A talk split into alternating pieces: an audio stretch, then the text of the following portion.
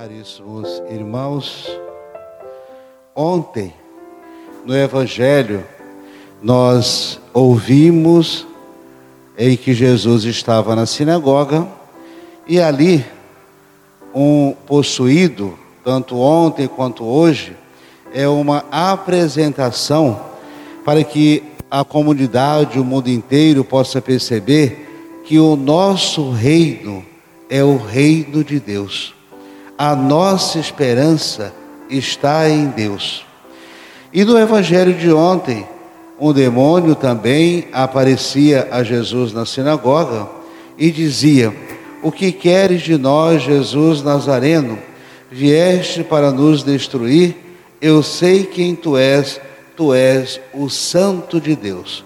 Era reconhecido ontem pelo mal, por um espírito mal, o Santo de Deus. Portanto, hoje vai um pouco mais além. Esse homem demoniado que vivia nos túmulos, que ninguém podia segurar, quando Jesus passa, ele corre, prostra-se diante de, Jesus, fica de joelho e diz: Que queres de nós, Jesus, filho do Altíssimo?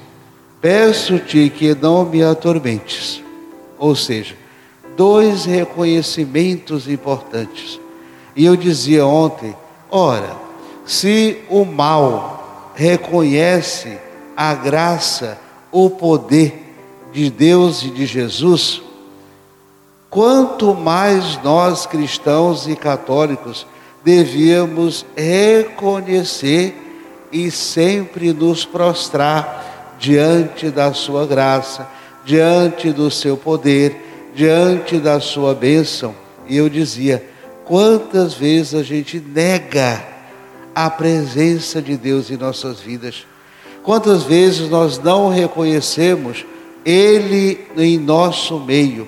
Isso é um trabalho pedagógico que nós devemos fazer sempre para identificar, acolher e fazer da presença de Jesus a nossa vestimenta, fazer da presença de Jesus a nossa armadura, fazer da presença de Jesus a nossa única e definitiva esperança. Eu digo isso porque o amor de Deus, o coração misericordioso de Jesus, estão sempre de prontidão e além de estar de prontidão, vir em socorro de todos aqueles que o buscam. O mal reconhece Jesus.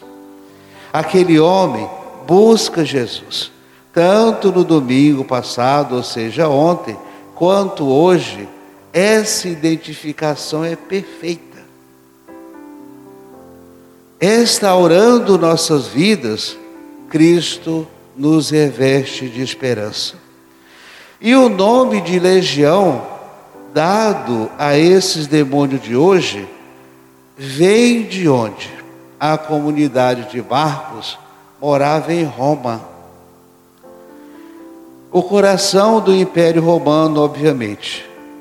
Os contingentes militares eram chamados de legião o contingente militar do imperador e simbolizavam aquele contingente a força de dominar, a força de oprimir, a força de destruir, a força de matar.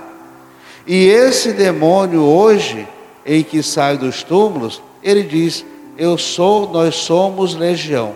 Exatamente vem daí essa força de dominar, essa força de matar, essa força de oprimir, essa força de destruir, é a característica do mal, é a característica do demônio. Diante disso, Jesus, quando Jesus o liberta, restaura toda a sua vida. E não vamos longe, não. Quando a gente supera um pecado, confessa um pecado, que consegue se libertar daquele pecado, nós somos renovados.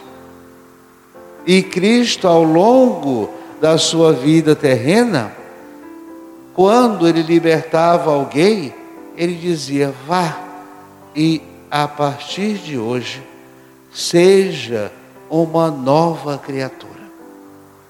Nós não temos o direito de confessar os nossos pecados e permanecer no mesmo pecado.